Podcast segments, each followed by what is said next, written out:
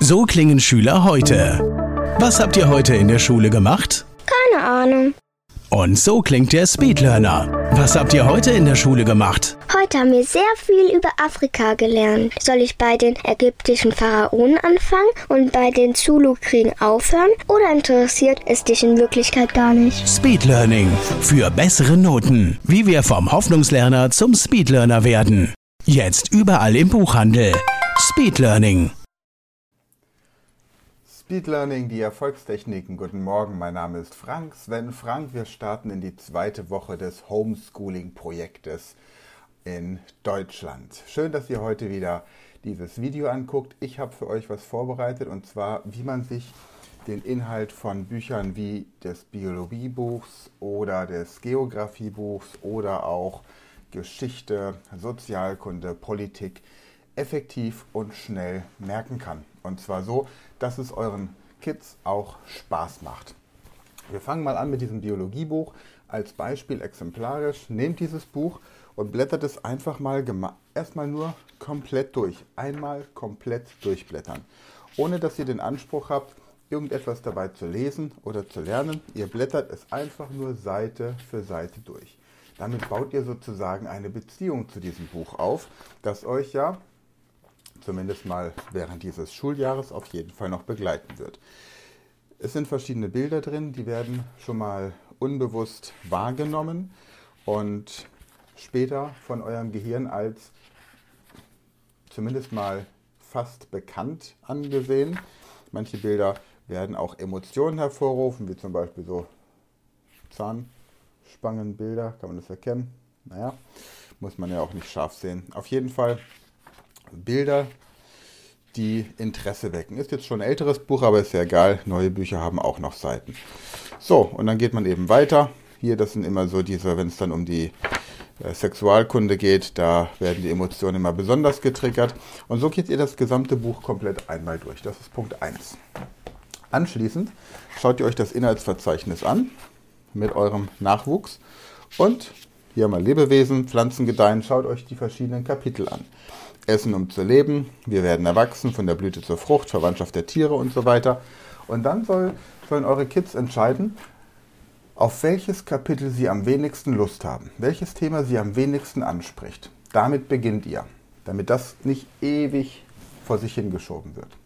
Im nächsten Schritt, wenn das Kapitel bearbeitet ist, belohnt ihr die Schüler mit dem Kapitel, auf das sie am meisten Lust haben. Wie gehe ich dieses Kapitel jetzt durch? Nachdem ich jetzt beispielsweise das Thema Pflanzen wachsen und gedeihen als Thema gewählt habe, das ich jetzt bearbeiten möchte, weil es entweder das Thema ist, das mich aktuell am wenigsten interessiert und ich es deswegen möglichst schnell bearbeitet haben möchte, oder weil es eben, nachdem ich das die Kröte sozusagen schon bearbeitet habe, nämlich das Kapitel, das mir am wenigsten liegt, das Kapitel ist, mit dem ich mich belohnen möchte. Ich nehme jetzt also dieses Thema Pflanzen wachsen und gedeihen und rufe jeden Tag drei Leute aus meinem Umfeld an und frage sie, was kannst du mir zum Thema Pflanzen wachsen und gedeihen sagen? Wenn ihr wieder ganz normal euch bewegen könnt mit sozialen Kontakten, dann fragt wirklich jeden, den ihr im Laufe des Tages trefft. Was kannst du mir sagen zum Thema, wie Pflanzen wachsen und gedeihen? Da kann man dann auch mal in ein Gartencenter gehen und dort das Personal zum Beispiel zu fragen. Parallel dazu schaut ihr euch fünf YouTube-Videos zu diesem Thema an. Denn wenn ihr fünf YouTube-Videos zu einem Thema aus euren Schulbüchern angeguckt habt, dann habt ihr schon mal 90% des Wissens, das hier drin steht, auf jeden Fall abgedeckt. Aber ihr nutzt einfach über den Kontakt zu Leuten, die ihr persönlich kennt oder eben diese YouTube-Kanäle ganz andere Lernatmosphären als einfach nur dieses Buch. So, das macht ihr fünf Tage lang und nach diesen fünf Tagen lest ihr dieses Kapitel in diesem Buch durch.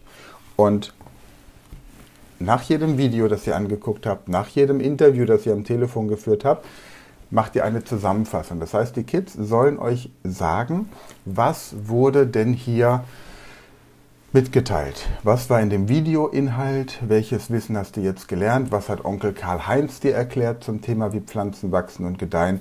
Und die Kinder sollen das immer wieder zusammenfassen. Und jeden Tag sollen sie mehr und mehr über dieses Thema erzählen, über das, was sie durch die Interviews und durch die YouTube-Videos schon gelernt haben, bevor sie überhaupt nur mit diesem Thema hier im Buch beginnen. Wenn natürlich gerade die Schule euch Aufgaben zu einem bestimmten Kapitel schickt, dann macht das auf jeden Fall vorrangig, aber parallel könnt ihr schon mal das nächste Thema entsprechend antriggern. Dann lest ihr euch, wie gesagt, diese Themen hier durch und das meiste davon wird euch jetzt schon bekannt vorkommen. Es gilt, wer fünf Bücher zu einem bestimmten Thema gelesen hat, hat mehr Wissen über dieses Thema als 90 Prozent der Bevölkerung. Und bei YouTube-Videos ist es zumindest für Schüler ähnlich. Und nachdem ja im Moment nicht unbedingt die Zeit ist, um fünf Bücher zu jedem verschiedenen Thema zu lesen, konzentriert euch einfach auf die YouTube-Videos.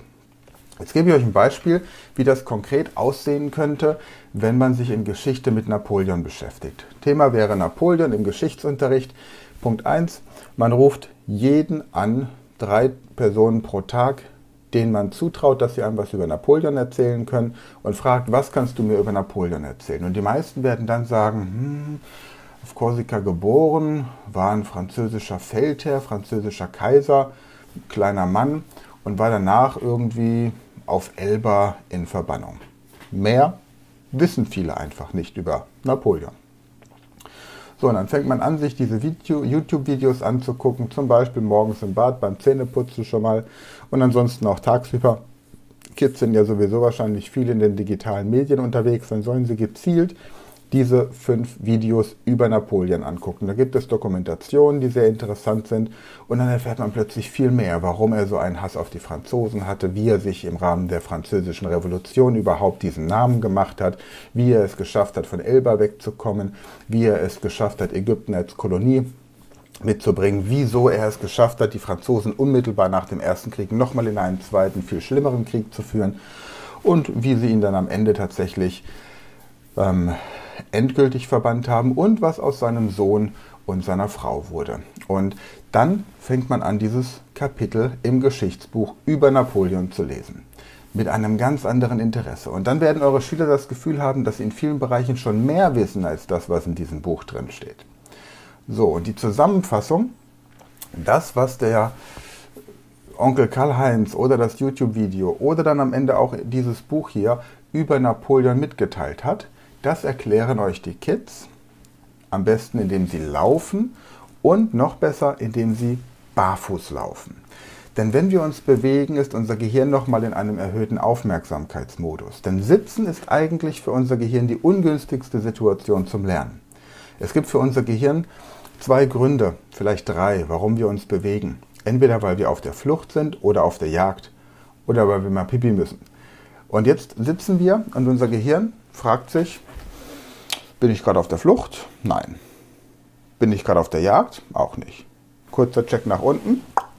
Alles in Ordnung. Dann kann ich jetzt in meinen Standby-Modus gehen. Und der Standby-Modus, der sieht in der Schule so aus.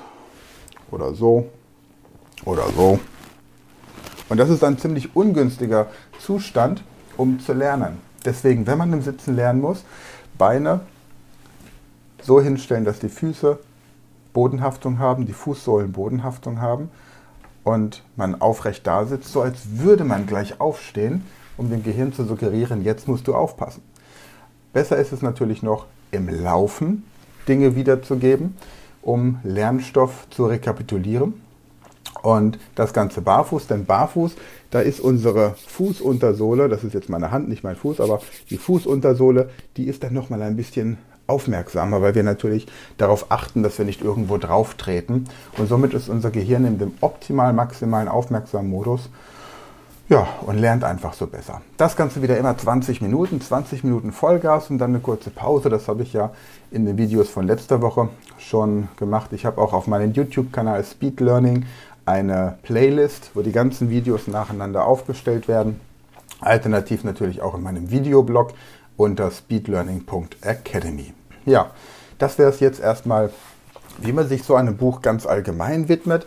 Ich werde diese Woche euch Gedächtnistechniken zu den verschiedenen Fächern hm, zeigen, also Gedächtnistechniken, die ihr auf diese ganzen Fächer, Biologie, Geschichte, Erdkunde, Physik machen wir nächste Woche, die Naturwissenschaften, aber ähm, Politik, Sozialwissenschaften, was auch immer, wie ihr euch das merken könnt, auch mit konkreten Beispielen. Morgen zum Beispiel die Geschichtentechnik, am Mittwoch die Baumtechnik, dann die Körperliste am Donnerstag und die Loki-Liste am Freitag, sodass ihr nächste Woche wirklich, wenn ihr diese Videos ernst nehmt, Daten, Zahlen, Fakten und geschichtliche Ereignisse mühelos mit euren Kids merken könnt.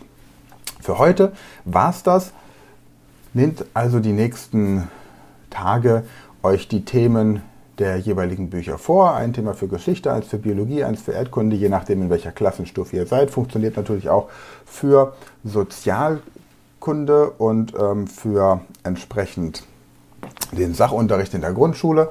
Ansonsten habt weiterhin gute Laune, sorgt dafür, dass ihr die Zeit, die ihr jetzt miteinander habt, auch wirklich nutzen könnt. Geht euch nicht auf die Nerven, sondern wachst enger zusammen ähm, führt auch produktive Gespräche, gute Gespräche, auch mal über andere Themen als das, was man im Moment in den Nachrichten hat. Und ihr werdet in der momentanen Zeit auch wirklich merken, auf welche Menschen aus ihrem Umfeld ihr euch wirklich verlassen könnt und wer in Krisenzeiten einfach so ein bisschen, ja, aus dem sozialen Netz fällt. In diesem Sinne, freue mich auf morgen. Bis dann, habt einen schönen Tag. Ciao. Das war eine neue Folge der Speed Learning Podcast Show. Hast du gemerkt, wie spannend und hilfreich die Tipps waren? Und möchtest du deine Lernprobleme in den Griff bekommen, um dein Wissen nachhaltig zu festigen?